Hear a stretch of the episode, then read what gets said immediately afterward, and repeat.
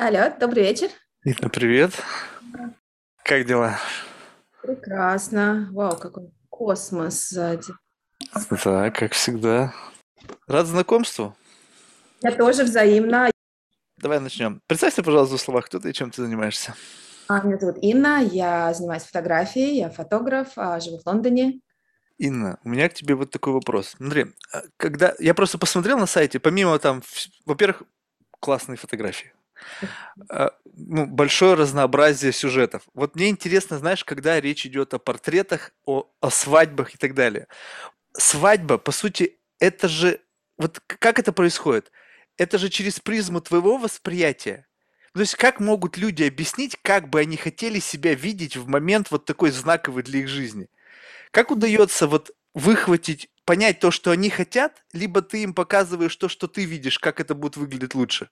М, Это очень хороший, интересный вопрос. А все, а, всех, с кого я фотографирую, я стараюсь узнать получше до свадьбы, чтобы понять вообще, о чем эта пара и что они любят. И Ага. ли друг другу. Для меня это очень важно, потому что действительно может а, много фото... каждый фотограф, фотограф снимет одну и ту же свадьбу, один и тот же момент абсолютно по-разному. И поэтому я пытаюсь узнать заранее, как моя пара себя видит. Некоторые люди могут быть, например, очень формальные, некоторые абсолютно не могут оторвать друг от друга рук, некоторые любят а, веселую, безумную, непринужденную обстановку, тогда как кто-то другой хочет а, видеть свою свадьбу, как бы ее сняли, я не знаю, для журнала Vogue или что-то очень такое гламурное и шикарное, а кто-то очень расслабленный. И это важно знать для меня, потому что это атмосфера, которая должна передаться в кадре, это от этого зависят ракурсы, от этого зависит то, как я общаюсь с клиентами. А, И конце концов, а, да, это мое состояние, от- которое, конечно же, зависит от состояния пары. Если мы очень на одной волне, фотографии получаются более искренними, более, а, как бы, наверное, ближе к тому, как они себя чувствуют. Если все более формально и сложно, они могут быть более такими классическими. Я ответила на вопрос. Да, может, да, это, знаешь, это не то чтобы вопрос, это рассуждение. Мы просто постепенно пойдем. Я, знаешь, почему задаю вопрос? Я постепенно подбираюсь к тому, возможно, сейчас скажу непопулярную вещь. Мне кажется, свадьбы– это гигантский набор клише. Это правда, это абсолютно правда. И, это- и я просто бывал на нескольких таких помпезных свадьбах, я думаю, мать вашу идти, ну что же вы сделали? Ну, то есть я, я знал этих людей до. Ну, то есть, как бы до того, как когда они решили пожениться по раздельности, да. И я Да. знаю, что в их голове, вот сознательно, такие идеи, ну, родиться не могли. Ну, потому что, ну, это не они. Я вижу их на свадьбе, они вот набрали каких-то клише, каких-то видов, каких-то вот каких... Ну, то есть, они хотели, возможно, это увидеть так, как, как это было нужно кому. И вот тут у меня вопрос. То есть вот я бы хотел видеть на своих свадебных фотографиях то, что я хочу, либо то, что как бы вот social appropriate. Мгм.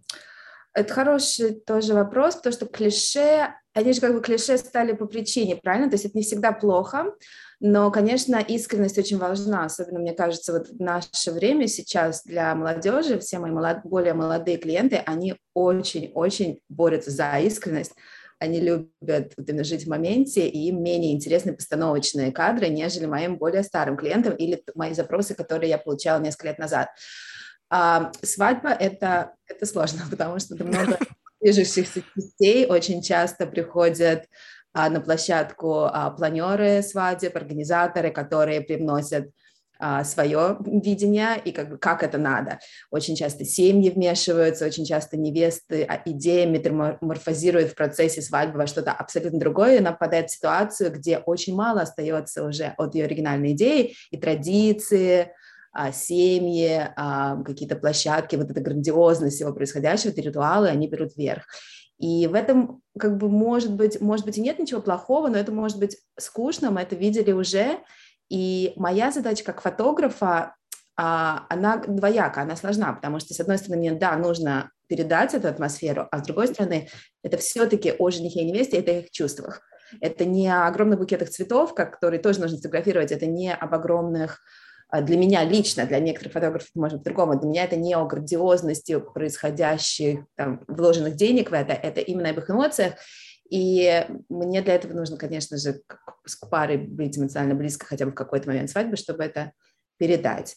А, и чтобы, как бы, да, может быть, какие-то из этих клише сломать. И для этого есть какие-то у меня а вот когда ты чувствуешь, что ну тут, тут искренности маловато, но ты, ты даже не пытаешься, как же, а пофиг. Ну, то есть, если люди так хотят, вот просто, знаешь, вот мне, мне как человеку, который, ну, скажем так, я люблю то, что, чем я занимаюсь. И иногда мне просто больно видеть то, что люди делают не то, что будет хорошо, а просто mm. по каким-то причинам они следуют каким-то трендам, каким-то стереотипам и так далее. Я понимаю, что, ну, то есть, у меня два пути. Я могу с ними испортить отношения, ну, как бы сказать вот свою точку зрения, и наверняка они обидятся, потому что не все люди готовы воспринимать вот действительность такого, такой, какая она есть. И с другой стороны, я могу промолчать. Ну, окей, я сделаю так, как вы хотите, но в конечном итоге, возможно, спустя годы вы поймете, что это было не лучшее решение. Вот у тебя как? Вот ты как вот это какой-то же очень деликатный такой подход, когда ты пытаешься как бы развернуть или там вбросить какую-то идею, возможно, ее немножечко трансформировать, то видение, которое есть у людей, которые ну, не всегда творческие. То есть это же вот почему есть фотографы, а есть просто люди с камерами, да? Фотограф это человек, который видит какую-то вот ну, гармонию, то есть он ее в состоянии создать, он видит что-то необычное в простых вещах, там в камне, в гальке, валяющейся на пляже, да. А люди некоторые, они вот как-то думают какими-то другими категориями. И вот как? Это же очень такой тонкий нюанс. А, безусловно, а, я, если честно, со временем все больше и больше научилась вмешиваться в этот момент. То есть действительно бывает, я прихожу в какую-то ситуацию, и а, меня не хотят там видеть, или я какой-то третий человек, который пришел, допустим, в комнату, где собирается невеста, и все на нервах, и они не хотят сейчас ни позировать, ни делать то, что я хочу, а я прихожу в своей миссии, мне нужно вот комментировать красиво, а они сейчас этого не хотят, у них нет времени, у них нет вот этого места в голове, или вообще они как бы не видят это. И тут это, а, а я понимаю, что да, мне легче отпустить и как бы дать им сделать, как они хотят, и, может быть, сфотографировать ее там у белой стены, когда у нее есть 5 секунд, или мне нужно вмешаться в момент деликатно, мне нужно, конечно, почувствовать температуру комнаты, а, понять, найти вот этот момент, и а, просто из-за того, что моя миссия, то, что я это, если этого не сделаю, никогда не будут этих фотографий, этот момент уйдет, потому что а, и потом как бы с меня будет во-первых, мне лично самой будет очень обидно. И тут я представляю себя, что я не просто фотограф, а, возможно, я директор фильма, и мне нужно создать ситуацию, где произойдет то, что мне какая-то искренность. Не обязательно то, что мне хочется. То есть есть, конечно, такой момент, когда у меня есть какой-то шаблон, мне нужно это сделать, мне хочется искренности, но ее не будет. Но если я подхожу к любому человеку а, как бы с эмпатией, понимая, где он находится, нервничает он или нет, и как проговариваю, какой-то настро, настрой между нами получается хотя бы на несколько секунд, обычно мне удается вытянуть этого человека к себе, найти эту эмоцию, поймать ее, а, найти место, сделать кадр. И тут я уже очень счастливый фотограф, потому что вот у меня есть этот момент, возможно, я его создала, но он реальный, потому что чувства реальные, даже когда ты подводишь человека к этим чувствам. То есть как-то вот так вот. А вот симпатия, это же, ну, как, вот, ну, действительно, то есть если вот так положа руку на сердце, ведь все равно, ну, есть люди более симпатичные, не внешне, а вот просто какая-то энергетика, которая как-то тебе вот кажется более гармоничной. Ты в окружении этих людей чувствуешь себя более раскованно. Есть те, которые ну, вот как-то вот есть какая-то преграда, но ведь тебе, по сути, нужно одинаково хорошо выполнить работу в обоих случаях. Как вот ты делаешь вот этот вот аджаст, когда ситуация немножечко такая, какая-то с напряжением идет? Ну, как вот мы всегда должны найти подход к любому человеку. Есть люди, которые обожают фотографии, то есть даже больше, чем я, они могут нами. А есть а, ситуация, особенно с мужскими портретами, когда ты заходишь в комнату, тебе сразу говорят, я не люблю фотографировать, у тебя есть 5 секунд. И, но тут уже нужно, опять же, найти контроль, контакт с человеком, и, ну, я, меня достаточно мало как бы лично границ, я могу шутить, я могу валять дурака и смеяться над собой, и как-то задавать вопросы про Обычно все любят говорить о себе, а любые вопросы могут открывать человека как-то. То есть любой момент симпатии, он а, человек перестает вот этот вот как так называемый photo face, как говорят американцы. А. On guard, а, как только тебя человек открывается, чуть-чуть уже есть возможность а, сделать что-то хорошее. То есть тебе сначала нужно еще эмоционально открыть, прежде чем сделать снимок? Это очень важно. Эмоциональный контакт ну, с любым человеком, эмоциональный контакт, даже секунда этого контакта, это, в принципе, то, что делает кадр, да. Mm, любопытно. То есть, по сути, здесь не, не, не такая достаточно большая доля психологии в этом заложена.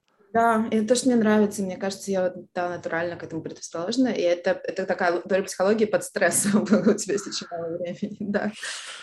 Слушай, ну любопытно. Ну вот, а вот душа больше к чему лежит? Ну то есть сюжетов масса, свадьбы, интерьеры и так далее. Вот есть что-то, что вот в чем ты находишь именно вот себя, ты смотришь. Вот, кстати, это любопытно. Какой мир тебе больше нравится? Вот в объективе, либо mm. тот, который ты смотришь вот ну с открытыми глазами? Mm. Но мне, когда я смотрю на мир с открытыми глазами, мне хочется взять объектив. А, а фотография пришла из-за того, что у меня сначала были фотографии перед глазами, а потом уже камера.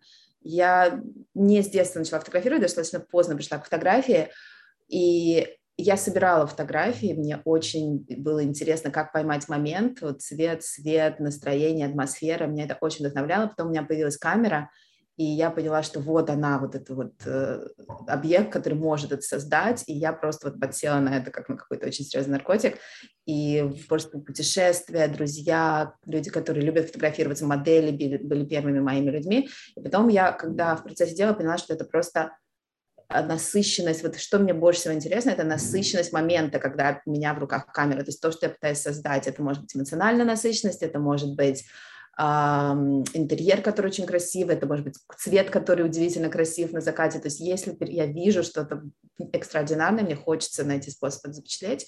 И для меня это об этом. А что у меня в объективе, это уже зависит от а, и настроения, и того, что как бы нужно, от, от множества вариантов. То есть вот нет того, что чаще появляется, но не из-за какого-то коммерческого составляющего, а именно по собственному желанию? По собственному желанию я делаю творческие проекты, конечно, что меня интересует, мне хочется понять, как это работает перед кадром. Коммерчески в данный момент, наверное, если посмотреть, что у меня в, соци- в социальных сетях, это, наверное, свадебные съемки, хотя на самом деле я фотографирую достаточно мало свадеб, если быть честной, и я, я их выбираю, потому что вот о чем мы говорили, об эмоциональном вот этом составляющей, для меня это важно, то есть не все, мне кажется, жених и невеста мне подойдут, а те, кто подойдут, ну, обычно получается очень хорошо. А, я фотографирую портретные, я работаю с а, маленькими бизнесами, которым нужны фотографии в интерьере, работаю с интерьерными компаниями. То есть это, в принципе, достаточно разные жанры, но для меня это об одном и том же. То есть есть технический аспект, а есть эмоциональный аспект. То есть мне хочется фотографировать то, что мне эмоционально нравится собой, самой. Будь это интерьер, мне обычно хочется там находиться, или человек, мне хочется с этим человеком узнать его получше. Слушай, ну вот почва хорошо, хорошо, вроде как благодатная. Вот просто, ну, если раньше так вот мотнуть назад, я не знаю насколько, ну да, там был там Шапель, там Майзал, там, но они всегда были, потому что была какая-то индустрия моды, были какие-то журналы, в общем, были крутые фотографы, но в целом, вот мое воспоминание фотографов, так вот лет назад 30, это какая-то пыльная мрачная комната, тут же рядом фотографии на кладбище, вот, знаешь, такие жуткие, и тут человек делает какие-то там фотографии там на паспорт и что-то еще, ну, то есть вот, вот как бы, я сейчас не, тут, тут, экстремум, да? То есть вот, вот такой э, фотограф у меня в голове был. Jack of all trades, как говорят. То есть фотограф, который фотографирует все. Да-да-да. Вот. И, и, и, и тут появились социальные медиа. Ну, как бы постепенно. И фотография теперь стала как бы, ну, воплощ... То есть это как бы виртуализация мира происходит за счет фотографий, то есть делается какой-то снимок из реального времени, он помещается, и, и, наша жизнь состоит теперь из кадров. И, и кто делает эти снимки? То есть ты можешь делать сам, ну, сам опять там на коленке как-то криво-косо, и тут появился фотограф, который позволяет тебе вот в этой системе координат новой, где есть новая система ценностей, быть лучше, делая mm-hmm. то же самое. И вдруг фотографы как будто бы взлетели, прям то есть это стало не просто как бы хобби, да, потому что раньше на этом, ну, могли зарабатывать только великие, да. Сейчас на этом зарабатывать можно, потому что рынок гигантский. И в то же время это дает возможность и реализовать себя, потому что если у тебя есть возможность, как бы, ну, грубо говоря, обеспечить свою жизнь, то есть не быть там в крайности не впадать и полностью отдаться творчеству, ты можешь себя реализовать как художник. Потому что, мне кажется, все равно за любыми фотографами внутри стоит художник, который в конечном итоге хочет своей выставки, хочет какого-то признания не на уровне коммерческих проектов, когда тебе сказали спасибо, вот вам чек, а просто сам факт того, что ты сделала, висит mm-hmm. на стене, и это уже какая-то, какой-то арт-объект. Mm-hmm. Вот Я... чувствуешь, чувствуешь себе как бы сейчас, что вот это вот момент, его нужно ловить? Чувствую я, что нужно ловить момент? А, не знаю, потому что моментов... Сейчас фотография из-за того, что порог а, входа в профессию настолько низок, можно сказать, вообще нету, кто угодно может взять камеру и назвать себя фотографом, а, то это, это и прекрасно, с одной стороны, потому что мы живем в очень визуальном мире, фотография и ценится больше, и вкусы людей развиваются больше, потому что сделать 10 тысяч кадров на айфоне, ты все равно станешь лучше, ты станешь хорошо видеть перспективу, хорошо кадрировать, то есть уже прекрасно. А коммерческая фотография тоже не всегда скучная, если честно. Сейчас есть гениальные а, коммерческие проекты. Конкуренция. Для... Приходится да. быть гениальным. Абсолютно. Это прекрасно, которые мне интересны даже больше, чем многие творческие проекты. А творческие проекты для меня это не о том, чтобы фотография висела на стене, потому что зайти в любую галерею, там на стене такое висит, что, если честно, лучше бы оно не висело. И для меня это о том, вообще есть человеку что сказать или нет, потому что если мы делаем арт-объект только потому, что я фотограф, и значит, я должен, я хочу признания, и я должен что-то такое придумать, все вот эти вымученные, непонятные а, вещи, которые висят в галерее, мне кажется, они из-за этого и появляются.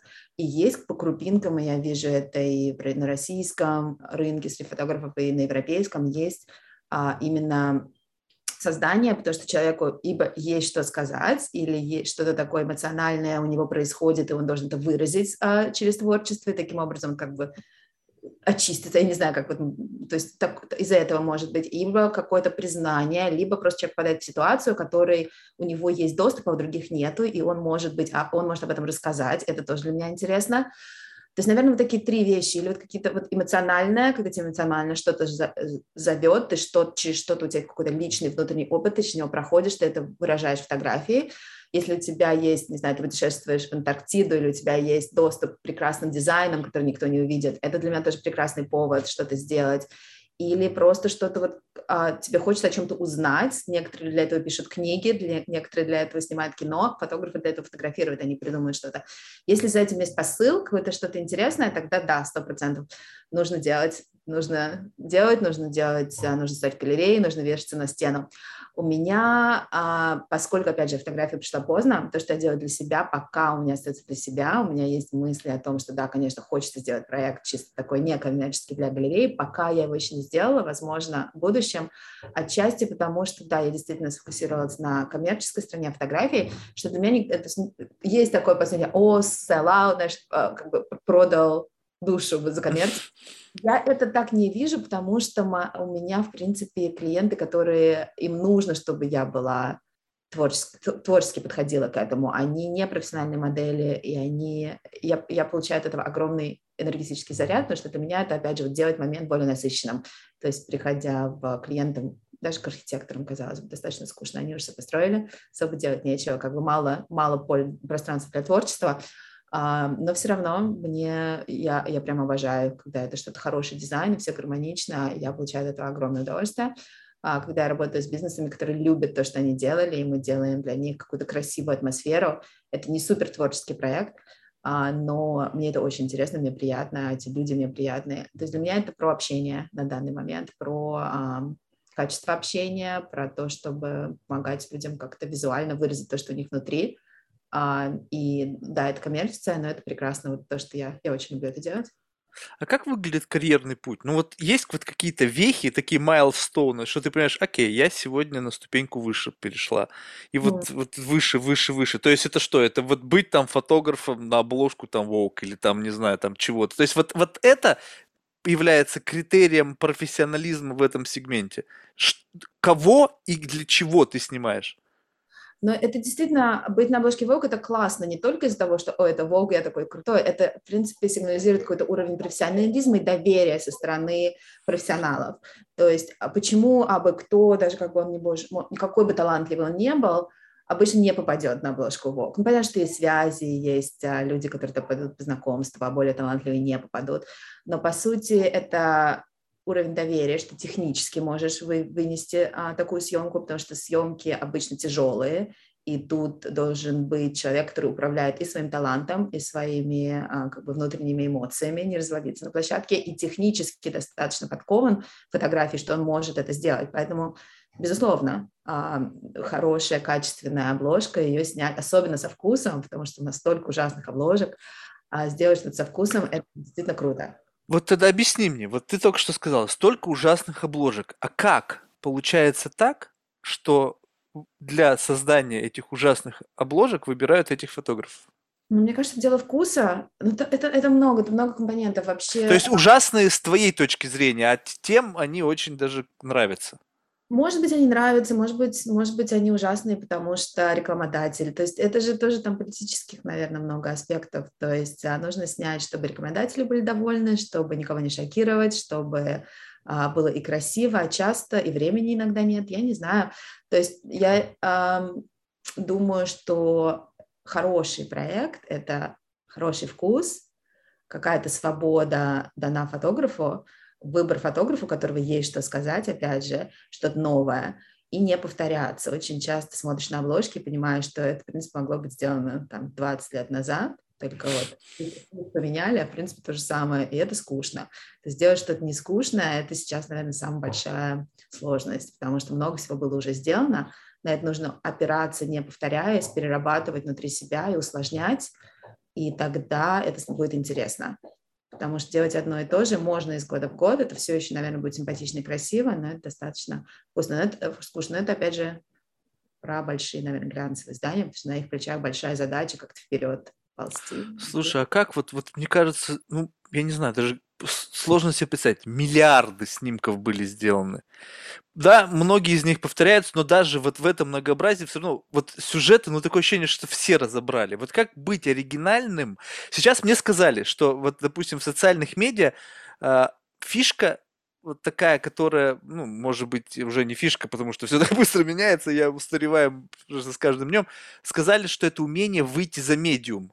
То есть, когда ты как бы используешь, допустим, тот же самый пресловутый ТикТок, но съемка в ТикТоке получается так, что ты как бы изменяешь границы медиума, ты как бы выходишь экран используешь не, не вот как бы как три-dimensional, то есть вот не просто картинка статическая, а как бы не могу объяснить. Ну, надеюсь, ты поняла, да? То есть это, это уже больше какая-то инженерия, то есть это больше как бы методология, не сам сюжет. Это просто попытка играть с медиумами и делать это как-то там за счет, там, не знаю, там монтажа, за счет какого-то, за счет технологий в большей степени.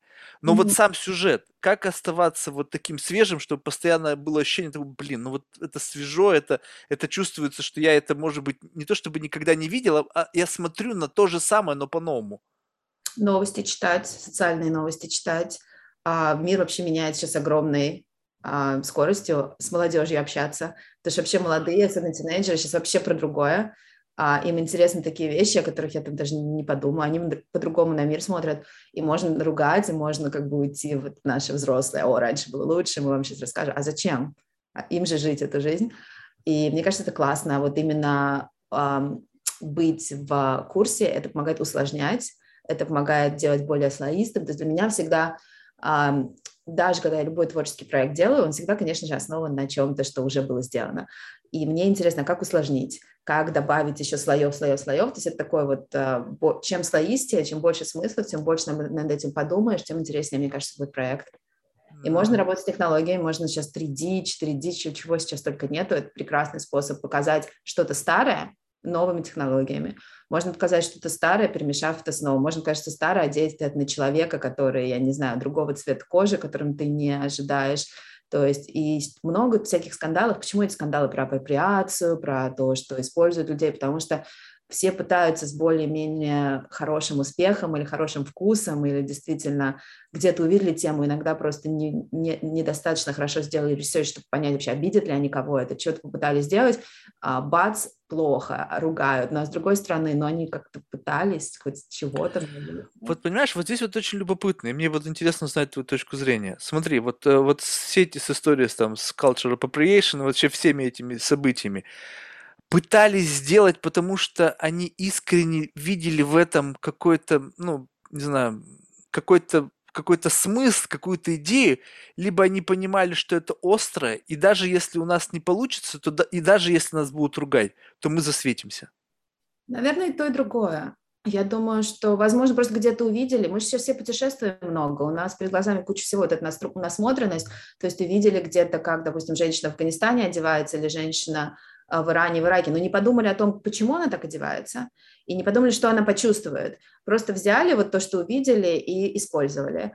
И как бы, может быть, это даже невинно было, но по сути мы же ответственны за то, что мы делаем, и вот эту невинность потом можно получить а, по рукам, потому что кому-то обидно, и тоже надо об этом думать, то есть надо быть а, важно. Слушай, а тебе не кажется, что это too much? Ну вот как-то чересчур, мне кажется. Вот, не знаю, опять, раньше, как это дурацкое в моей голове, но вот такое ощущение, что делались съемки. И да, это, может быть, не было culture appropriate, да, ну то есть, да, брали, переносили какие-то элементы культуры, там, не знаю, на Манхэттен, где это вообще никогда не было, и не было там этой боли, и не было понимания истории и всех предпосылок. Ну, как бы для, на это смотрели по-другому. Они, они пытались увидеть в этом просто какой-то арт-объект. А сейчас во все пытаются вмешать. Не политику, да какой-то социальные феномены, отношения между различными группами. Зачем? Ну да, почему мы теперь такие стали э, чувствительные ко всему, да, ничего нельзя. А, я, я не знаю, мне кажется, это, да, такая сверхчувствительность, она присутствует. И мне кажется, это маятник. Мне кажется, он раньше был где-то в одной стране, сейчас он в, друг, на другом экстремальном спектре, он где-то посерединке установится, устаканится, это хорошо. То есть эм, ну, в такое время, да, действительно, можно всех обидеть. И многих это раздражает, многие специально значит, становятся токсичными, чтобы я была, замечаю. Но кому-то действительно это, наверное, поможет. Кому-то. То есть это экстрим, но мне кажется, это устаканится. Я как так на это смотрю. То есть ты прочертила эти красные линии у себя, либо ты пытаешься как бы быть более вот как бы, ну так, размыто подходить к этому вопросу? А, я вообще человек, который очень неконфликтен мне, я всегда 10 раз подумаю, кого я обижу, прежде чем я что-то делаю. Это не очень хорошо во многих. Иногда конфликт — это прекрасно. И я тоже на это смотрю, и я понимаю, что как бы да, оно всегда было, и все об этом знали, а теперь вы вдруг такие э, стали резко осуждающие, осуждать то, что всегда было. А потом начинаешь задаваться вопросом, а правильно ли оно, что оно всегда так было, а правильно ли вы, что вы так как бы, к этому подходите, а, эмоционально. И, наверное, правда всегда где-то посередине. То есть мне не знаю. Я, я это интересно надо смотреть со стороны. Мне как-то, не знаю, участвую ли я в этом дискуссии. Мне кажется, вот еще пройдет какое-то время, и мы поймем, где, где вот эта золотая середина, и оно как-то выровняется. Но сейчас, да, странно, странно, согласна. Слушай, знаешь, вот интересно, вот ты же, по сути, ну, как бы инженер, ты понимаешь кадр с точки зрения вот позиции, там, цвета и всего. То есть ты и между, между тем ты понимаешь как бы идею. Ну, то есть, а, я вижу, что ты хочешь этим сказать. Вот mm-hmm. когда бывает время свободно, ты смотришь Инстаграм, ну просто ради любопытства, и ты видишь, человек сделал фотографию себя где-то. Мы же сейчас должны отдавать отчет, да, что это явно мог не быть первый кадр. Это мог быть двадцатый кадр, там, не знаю какой, я сейчас даже боюсь себе представить, сколько люди тратят. Я просто наблюдал как-то в клубе, ну, сидим просто, нечего делать, да, и по сторонам смотрим. И приходят, значит, девушки, и они полчаса делали снимки, ну, просто полчаса, реально. Им не интересовало вообще ничего, что происходит. Они пришли сделать фотографии. И они уходят. И мы просто, кто-то их знал, мы стали смотреть туда же, и потом смотрим, это один клуб ночь, потом второй клуб и так далее. То есть люди что-то хотят сказать. Но вот когда ты понимаешь это изнутри, ты же видишь, что они хотят сказать. И как профессионал ты смотришь на это и думаешь, получилось у них это или нет. И иногда бывает, когда ты понимаешь, что, что они хотели сказать, но у них это не вышло, это на самом деле бывает очень забавно. Особенно, когда ты людей знаешь. А, ну это же вообще не про фотографии, это же про какой-то социальный... Но это, да, но это тоже, но это через фотографию делается, понимаешь? Ну да, тут фотография здесь это просто штамп. То есть я вот раньше у нас были чек-инс в Фейсбуке, я была здесь, там, смотрите, какая классная, меня везде опускают. И это больше про это. А теперь у нас, мы просто стали очень визуальным обществом, и нам всем нужно классно выглядеть, иметь а, а, бренды какие-то в нашей одежде, чтобы соответствовать какому-то уровню. А, честно говоря, живя в Лондоне, здесь с этим по-другому. Это Москва, Лондон, они близки, но здесь немножечко другое ценится. И, ну, конечно, тоже девушки... Не, подожди, я-то был в Нью-Йорке в клубе, так что... Не, ну, ну а что, они хотят, наверное, себя показать, я не знаю, если честно. Мне, не знаю. То есть я, я, я очень мало снимаю вечеринки, это не моя тема, это именно про гламор, статус, это, наверное, это просто мне лично не очень интересно. У меня, наверное, мало мнения по, по этому поводу. То есть мне кажется, здесь просто использование визуального визуальной платформой для того, чтобы а, какой-то социальный статус, наверное. Я просто почему эту, к этой теме стал подводить, просто вот представь себе, то есть доступ к вот такому контенту создал какую-то условно новую реальность. Угу. И это, эта реальность, она намного лучше и красивее той действительности, ну, которая есть. Вам, то есть я не говорю сейчас про природу, да, ну, вообще, в принципе, природа, она сама по себе уникальна. Я имею в виду, что задача фотографов – сделать максимально такой прямо насыщенный образ, чтобы это было как бы, ну, что-то продаваемое. То есть в данном случае, если это интернет, если это, ой, интерьер, если это свадьба, то это запоминающее событие, плюс это событие, которое еще нужно кому-то показать, чтобы у них возникла какая-то тоже эмоция. И вот э, но вот когда ты на это смотришь, вот тебе не кажется, что вот эта вот такая чрезмерная рафинированность как бы того, что происходит, она постепенно меняет стандарты. То есть мы теперь уже живем стандартами вот той рафинированной виртуальной реальности. Безусловно, это тоже из-за насмотренности. Чем больше мы видим, допустим, как интерьеры должны выглядеть или как клубы должны выглядеть, мы это все перетягиваем к себе и мы это хотим. Для меня все же любая ситуация – это про человека. И тут как бы хороший пример – это у меня была одна, может быть, даже не, у меня бывают такие периоды, когда съемки прям вот одна с другой, и они очень разные. И бывает так, что я утром, допустим, снимаю портрет для, это может быть, charity или кто-то вот вообще очень мало, только портрет людей, или, допустим, семью, которые вот живут обычные люди в обычной квартире, но у них, допустим, ребенок родился, и вот для них это счастье. И я прихожу, это все про них, и не важно, что у них там носки, бутылки разбросаны за кадром, мы это иногда вот, вот так вот оно есть, это их жизнь. И это прекрасно, я прям себя чувствую замечательно с ними, там любовь, там вот это тепло, они меня принимают, я попадаю в их вот сгусток мира и делаю для них красивые фотографии. И, честно говоря, эти фотографии, может быть, в интернете окажутся, может быть, не окажутся, но они живые, они в моменте. И потом через два часа я попадаю в какой-нибудь пятизвездочный отель, где цветы стоят огромное количество денег, где это чья-то вечеринка, и тут мне надо передать вот эту атмосферу, вот эти клише, как ты сказал в начале нашего разговора, и абсолютно других людей. И опять же, для меня это про людей. И как вот мой мозг может перестраиваться. А, между одним и вторым, и оба нормальные, или я могу попасть в сумасшедший а, загородный дом, а, где интерьеры, я просто таких никогда не видела, может быть, только в книгах, но я не думаю, что это существует, где все ездят на лифтах или носят какие-то сумасшедшие одежды. И после вот этой семьи это абсолютно другой спектром, и немножечко мозг не успевает перестроиться. Но я нас, и как бы моя цель – это быть абсолютно адекватным, нормальным человеком, вот где бы я ни была, куда бы я ни ходила, мрамор или, не знаю, асфальт, а просто фокусируясь на людей, которых, на людях, которых фотографирую, и вообще, что они хотят сказать.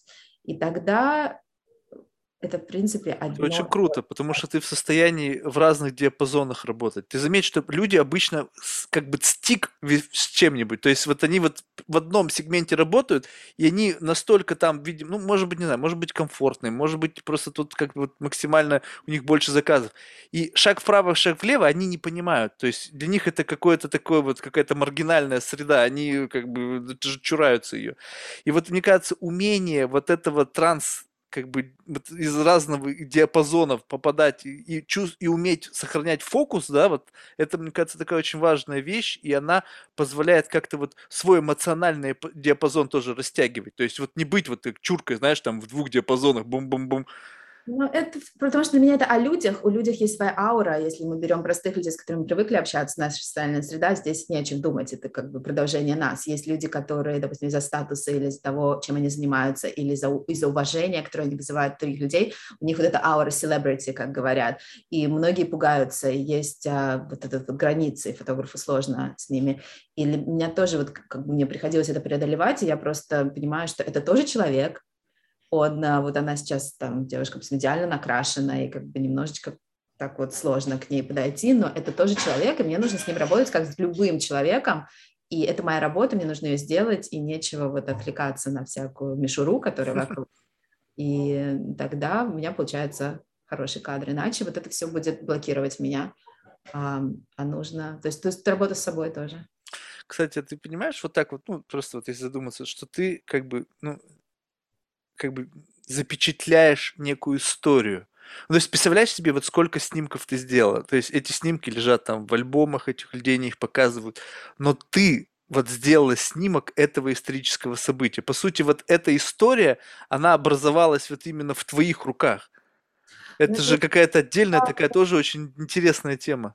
Да, и я стала об этом думать вот буквально, вот, потому что я уже, ну сколько, вот 7 лет я занимаюсь, когда уже у меня есть клиенты, которые возвращаются ко мне, я вижу, как их дети растут, или как они сами растут, как семьи меняются, или, допустим, семья, случается какое-то несчастье, они приходят ко мне, потому что нужна фотография, и я вижу эти фотографии через года, и я просто понимаю, что они становятся более ценными, со временем. И для меня прямо жутко важно, чтобы они были напечатаны, чтобы они не умирали как э, JPEG, где-то digital ы, а хотя бы фотографий сотни, я стараюсь давать мало специально, чтобы они были более ценными. И, конечно, это, это же история нашей жизни, это как, мы, как бы документалка нашей жизни. Знаешь, любопытно, вот у меня вообще нету фотографий из садика есть фотография последняя. Представляешь, я, ну вот, то есть у меня нету вообще, вот, то есть если вот завтра меня не станет по какой-то причине, будет только фотография там у родителей, где вот мне там в садике с машинкой, знаешь, сидит там на стуле, все, О, больше, больше, больше нет ничего. Mm-hmm. То есть, понимаешь, и вот, и когда я вижу людей, которые вот, на, то есть каждый день из жизни у них есть где-то, то есть, понимаешь, это такой хронометраж. То есть ты потом, в принципе, то есть я могу только как-то углубиться внутрь себя, там прорефлексировать, вспомнить что-то. Ну, у меня, слава богу, хорошее воображение, плюс у меня еще субстанции мне помогают. Я могу такие трипы делать, что прям в реальности оказываться там, где я был, даже по ощущениям. про субстанции, это интересно. Вот, ну, ну это, знаешь, вот кто-то на фотографию смотрит, а я просто могу настолько хорошо вспомнить ситуацию, что прям до деталей. Особенно если человек есть, с которым мы были в тот момент времени, это моя вообще любимая игра игра. Представь себе, что, допустим, вот ты с кем-то была где-то, и твои воспоминания, плюс воспоминания этого человека, если вы настроились на друг друга, могут воссоздать до деталей картину того, как это было, о чем вы говорили, прям чуть ли не слово в слово, как это все выглядело, какое было настроение, как это, что вас окружало, какие были звуки. Вот это приключение. Я туда погружаюсь, и мне как будто бы я вот, знаешь, в прошлое вернулся фотографии проще. Ты как бы посмотрел, но тебе не возникает как бы смысла вот так вот глубоко в это погружаться. Потому что ты посмотрел, у тебя какое-то щелкнуло, да, было дело, и все. Да, если эмоция какая-то прилетела, ну да, грусть, радость, там, не знаю, печаль, там еще что-то, то есть сопутствующее, но это не настолько глубоко. И вот, но когда человек каждый день документирует, то есть вот мы на самом деле еще это неизвестно. То есть мы еще не дожили до такого состояния, когда вот тем людям, которые вот, ну, грубо говоря, начали Инстаграм вести, им станет там 80, да, и вот их лента там уже из там 20, там 5 тысяч или там 100 тысяч фотографий, вот они возвращаются в старость, как бы листая эту ленту день за днем, молодее, молодее, молодее, там превращают, вот, вот, вот это, можете себе представить, как это будет? То есть это постраничный календарь твоей жизни. Это интересно. А, но это интересно, что ты сказал, что ты не фотографируешься. Я сама мало фотографируюсь, но есть такое у меня мысль часто, что фотография, пойти к фотографу, это немножечко как пойти к доктору. Что ты как бы пытаешься для себя понять, как бы, а я, я окей, как я выгляжу, и ты меня слышишь, что-то как Да. да а, что как такой чек-ин, знаешь, как мы делаем, вот кровь сдаем, чтобы убедиться, что все в порядке. Есть какой-то в этом момент, особенно вот семейные фотографии, да, чтобы убедиться, что я окей, я выгляжу нормально, у меня там все в порядке. Ну, видишь, есть... может быть, как бы для, для девушки это более принципиально. Мне, как мужчине, мне, как бы, если честно, по барабану. То есть, ну, как бы... А, это, ну, в моменте, да, но это же интересно. Вот, есть такая как это сказать, психологический портрет. То есть это именно с фотографом один на один, и это обычно портрет, который снят с минимум каких-то постановки, это просто обычно свет, что-то очень простое из одежды и портрет. И э, я сделала для себя такую съемку. Я человек, который не любит фотографироваться. Обычные фотографии на телефон, ну да, ну вот ты там вроде выглядишь, что-то на тебе симпатичная одета, но они про тебя очень мало говорят. Я сделала съемку своей подругой, фотографии меня немножко шокировали, потому что я увидела в своих глазах то, что я думала, что никто не видит, кроме меня. Потому что были какие-то моменты в жизни, что-то хотелось спрятать, и ты понимаешь, что оно очень через какой-то момент, если у тебя действительно контакт с фотографом, ты можешь на этих кадрах увидеть что-то, о чем ты, может быть, напишешь в своем дневнике или расскажешь только самым-самым. Mm. Для меня это было интересно, что, блин, это видно, это видно, и это какая-то есть психологическая в этом эм, работа, которую нужно провести. А, то есть что-то рвется изнутри наружу, отображается во внешности, то есть в глазах, есть, в мимике. Да, есть друзья, которые проходят огромное количество практик, медитация, журналы, все на свете, но не фотографируются. И это, мне кажется, одна из дополнительных вещей, которые мы все, мужчины, женщины, кто угодно, я бы советовала делать, потому что, во-первых, это некомфортно, это ты выйдешь за зону комфорта, и люди говорят, я не люблю, мне кажется, не в этом дело. Мне кажется, не хочется. Просто это тоже работает. Я не то, что не люблю, я просто не понимаю, зачем. А тебе придется кому-то открыться. А быть а, предметом фотографии – это нелегко. Ты будешь проживать какую-то эмоцию в этот момент, когда ты будешь перед объективом у фотографа, и она может быть достаточно страшной. Мне кажется, с этим связаны тоже страхи. Это, это, это выход за зону комфорта, как любая практика новая. Это что-то о тебе покажет. Ты, что ты можешь узнать о себе в процессе. А, какие-то зажимы выходят, какие-то вещи, которые ты думаешь, что все прекрасно, я такой открытый. А, не, я, я, знаешь, вот как раз-таки, понимаешь, я, знаешь, у меня идея в чем? Что я прекрасно понимаю, кого я увижу. То есть я, я, мне кажется, что в крайнем буду, абсолютно буду не удивлен. То есть я как раз-таки человек, который прекрасно понимает, кто я такой. То есть, вот, э, знаешь, некоторые смотрят на себя, и вот как ты сказал, что ты была там в какой-то мере шокирована, потому что ты как бы увидела в себе что-то. А я просто вот настолько как бы сжился сам с собой, что мне не приходится вот этой наигранности ну, как-то что-то строить из себя, потому что я, я устал от этого. Я просто вижу, как люди всю жизнь во что-то играют, они мучаются, потом они с этой маской, с личиной сживаются, но потом чуть-чуть их стоит сколыхнуть, они начинают сопротивляться, и поэтому, возможно, для них вот эта вот возможность как бы лишний раз проверить, а в образе ли я, ага, а соответствую ли я той модели, которую я сам себе нарисовал, которая максимально вот соответствует тому миру, в котором я живу, соответствует моему статусу. Вот, и если это окей, значит движемся дальше. Если я чувствую, что я выпадаю из образа, окей, соберусь, похудею, там немножко ботокса, губы увеличу, еще что-нибудь. Ну. Не обязательно, ты, ты же не должен позировать. А, мне кажется, в любом случае это полезно. Ты, Нет, я не, я не спорю, как, как, как один из вариантов да. самопознания – я согласен, что это упражнение, которое можно пройти, просто пока я, я есть масса других упражнений, которые мне почему-то больше нравятся. Слушай, любопытно дальше. Вот давай тогда вот на эту тему поговорим. Как ты относишься к тому, что сейчас технологии позволяют людям выглядеть, ну, лучше, объективно лучше, даже до неузнаваемости лучше, чем они есть. И это ну, как бы очень сильно на эмоциональном уровне влияет на других людей, которые как бы, ну, как бы смотрят на кого-то и чувствуют вот эту вот какую-то вот, ну, наш, ну,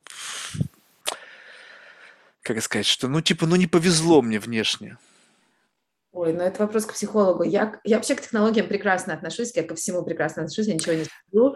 А, что угодно делать со собой, от ботокса до лучше просто в спортзал ходить и прекрасно выглядеть, тогда ничего этого не будет. Не, я про FaceApp там всякие, вот это, можно никуда не ходить, вот в этом-то и все и дело. Когда человек ходит и чем-то там занимается, ну это еще окей, пусть, это хорошо.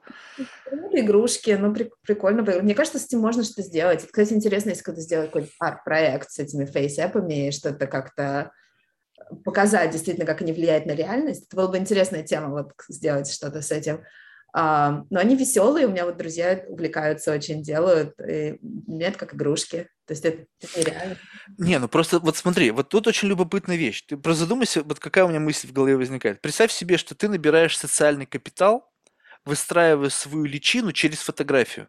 То есть интерьеры, ты как ты выглядишь, все неестественное, все какое-то парасоциальное, какое-то ты как, ну, вот такой, какой ты есть. То есть, понятно, что ты можешь себя как-то в тонус держать, но FaceApp делает тебя явно лучше. Я просто смотрю фотографии, когда там да. сравнение, ты понимаешь, блин, ну что-то тут вообще какая-то фантастика происходит, да? И ты выходишь в мир.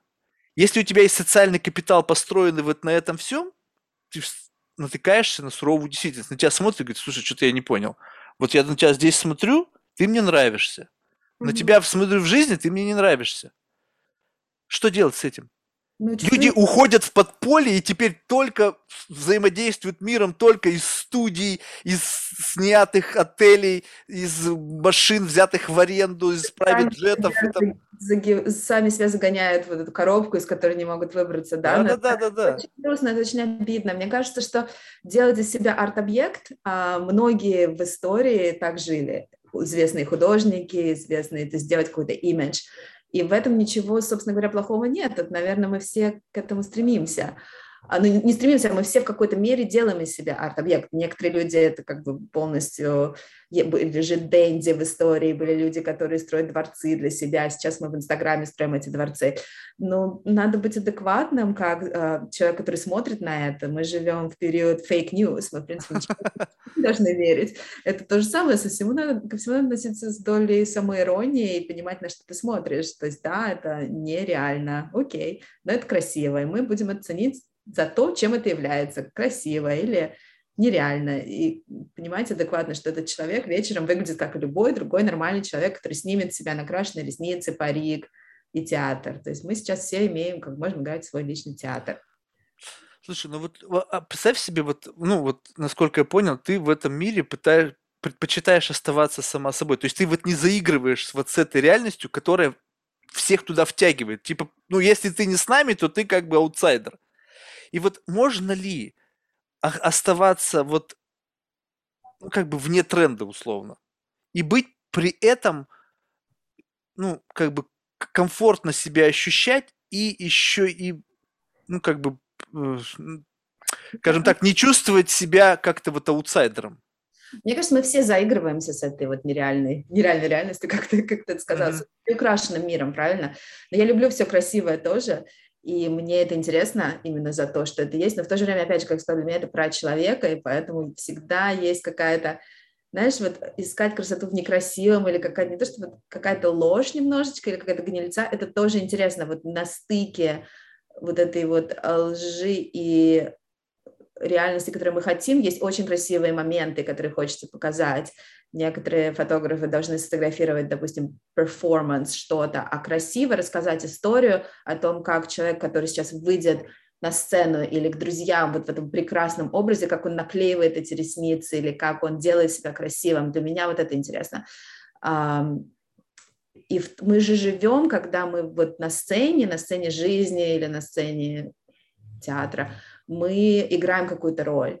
И это интересно для меня, что это за роль, узнать, почему мы хотим о ней играть и описать это фотографии, но также описать реального человека. То есть мне, мне нравится рассказывать истории, я не думаю, что меня это какой-то спектром, то есть я могу и там, и там чувствовать себя комфортно, если мне, мне есть что рассказать, если мне есть что фотографировать, мне отлично.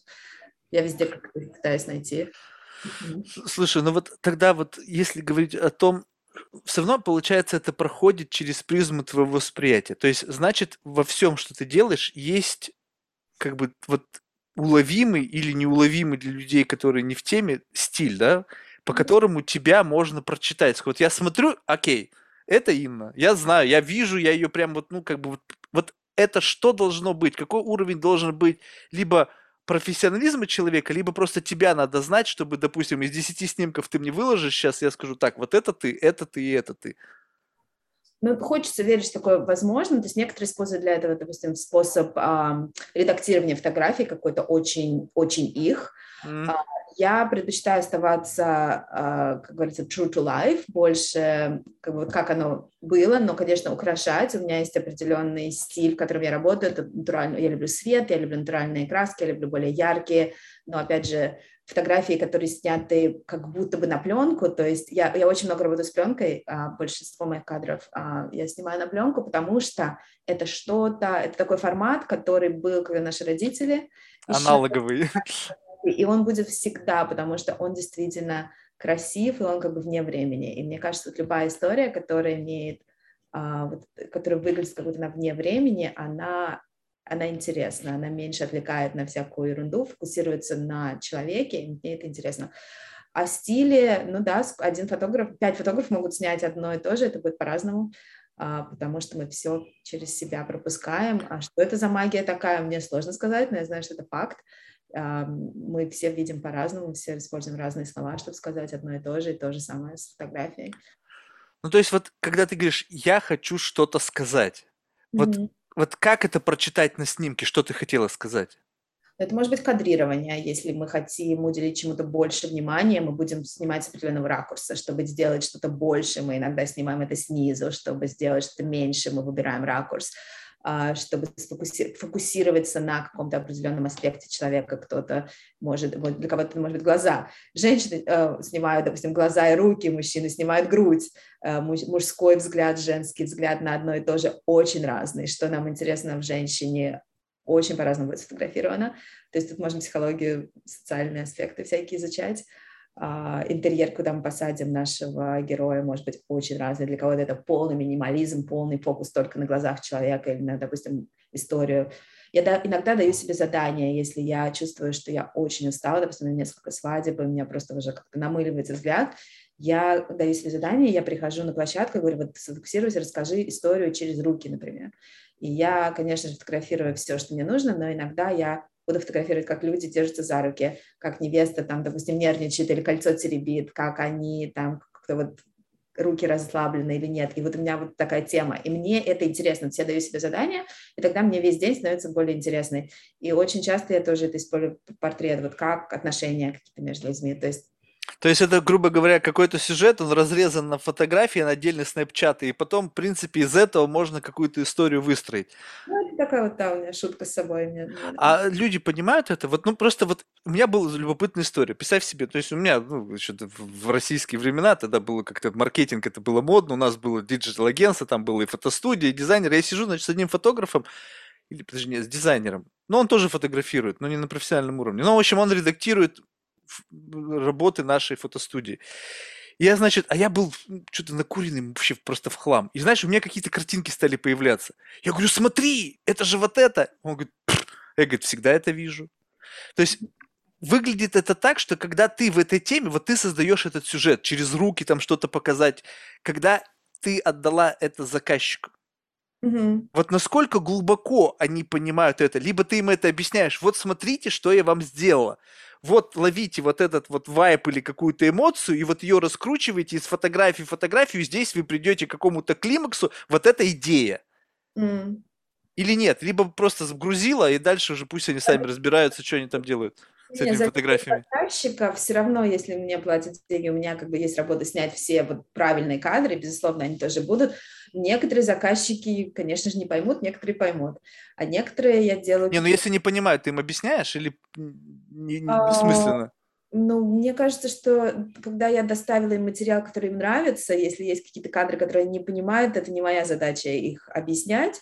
А во-вторых, мне кажется, еще со временем меняется отношение. То есть, может быть, они не поймут в первый раз просмотра, потому что они фокусируются на другом, а через год для них вот это станет важнее, потому что это вот как бы есть люди вместе стоят, просто стоят, а есть люди вместе держатся за руки или как держатся за руки.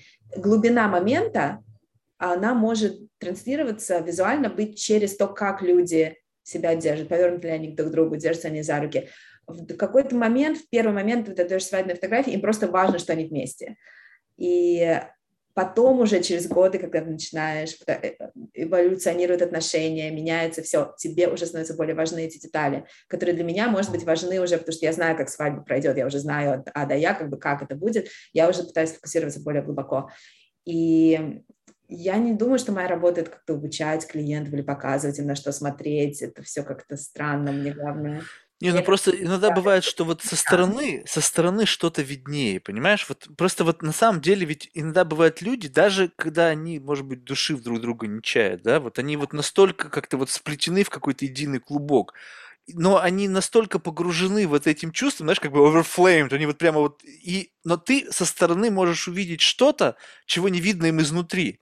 Иногда, мне кажется, показав это, ну, как бы прямо указав на это, то люди могут как бы переоценить вот эту э, эмоцию, которая у них есть.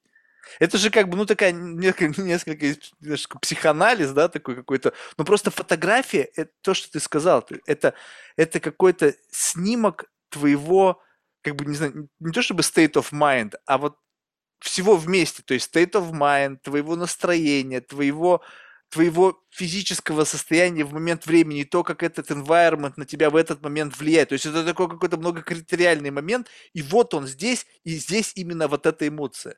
Да. Если человек видит просто, о, классная фотка, Ну, как будто бы такое ощущение, что ты увидел только половину сюжета, и как бы ты не увидел всю полноту. Mm. Ну да, здесь нужно включать чуйку, понимать вообще, что человек может тебе дать, и немножечко, может быть, толкать а, чуть-чуть подальше, еще, еще глубже. Некоторые. У меня были пары, безусловно, которые очень влюблены, но они, допустим, а, как это сказать, awkward, есть такое слово в английском Неуклюжие. Неуклюжие друг с другом, они знают, куда там руки положить. И в этот момент я использую как сценарий из uh, фильмов, я просто оставляю их двигаться, я с ними пытаюсь как-то вообще а, облегчить всю а, составляющую, как-то настроить их на более несерьезную волну, и в какой-то момент uh, это может быть что-то эмоциональное, когда я довожу момент, когда они, допустим, бегают и прыгают, а потом мне нужно очень что-то тихое. И вот на контрасте иногда получаются прекрасные кадры, когда я их прошу, допустим, прижаться друг к другу или сделать что-то очень эмоционально другое, и а, это тоже получается хорошие кадры из-за этого. Иногда просто вот как вот в фильмах а, директор, я очень много смотрю YouTube видео о том, как снимается кино, потому что эмоции в кино это, ну, это же дико сложно. Есть даже я не знаю, сколько здесь гениальность актеров или гениальность режиссера и директора очень часто. Иногда актер, может быть, выдает что-то только под влиянием директора, когда мне нужно повлиять на людей. Я не только фотограф, мне нужно всю мою техническую сторону уже разобраться с ней, это вообще клиенты об этом не должны знать, мне нужно, чтобы все было стопроцентно настроено, а дальше я превращаюсь просто в директора, который конечно же, не может кричать на людей, не может заставлять, но мне нужно быть психологом, понимать, что они могут мне дать, что вне зоны их возможностей, и дальше создавать ситуации, где они эмоционально могут мне это дать, чтобы они в конце увидели то, что у них внутри, увидели, как это действительно проявляется снаружи, и я смогла это запечатлеть. То есть это многоплановость такая. Кстати, любопытно, а какой твой любимый фильм? Ну, вот если можно вычленить какой-то хотя бы один. Вот, ну, ну, может быть, не то чтобы прямо любимый-любимый, но вот просто который первый в голове всплывает. Сейчас всплыл, а, есть э, замечательный режиссер Дар, Дан, Дан, Дан Карвай, он, а, по-моему, из Гонконга, из, из Китая очень много снимал в Голливуде. In the Mood for Love, у него есть прекрасных много фильмов Blueberry Nights. У него все на тонких эмоциях и очень красивых красках. Очень советую. Любопытно. Просто, знаешь, иногда бывает так, вот ты исчерпал идеи, просто кажется, что все посмотрел. Но иногда бывает кто-то что-то рекомендует, и ты думаешь, как, как я мог это пропустить? Это же было всегда. Но как, вот, как будто бы, вот, знаешь, какие-то вот эти вот шоры были одеты, ты это абсолютно не видел. Кстати, вот по поводу вот этого всего позирования, это же любопытная сцена. Постоянно в Центральном парке, когда, не знаю, сидишь или гуляешь, или просто проходишь, там постоянно вот эти съемки. И вот, блин, ну, я просто не могу себе представить на месте этих людей, ведь сотни, ну, бывает там, огромное количество людей рядом, и ты должен как-то вот этот выключить этот шум, да, их как бы не должно существовать, это должна быть какая-то естественность, и вот ну, просто как удается тебе, потому что, ну, просто я представил себе, что если был бы кто-то похожий на меня, какой-то, может быть, закомплексованный или закрепощенный, и его нужно было заставить там что-то бегать по парку, там прыгать, что-то там какие-то эмоции создавать, сказал, да ну вас нафиг. Какая, какая нахрен фотография? Вон, пойдем там, не знаю, куда-нибудь спрячемся от всех и там что-нибудь наснимем. Значит, ты такой человек, значит, твой фотограф – это идеальный фотограф, который тебя уведет куда-то далеко от, от всех людей. В принципе, то, что я стараюсь делать. У меня есть клиенты, которые любят быть в центре, и ради бога, мне, мне комфортно везде, у меня нет проблем снимать их а, среди людей. Если у них с этим нет проблем, прекрасно, и мы найдем вот эту свою эмоцию, как можно быть одиноким среди толпы.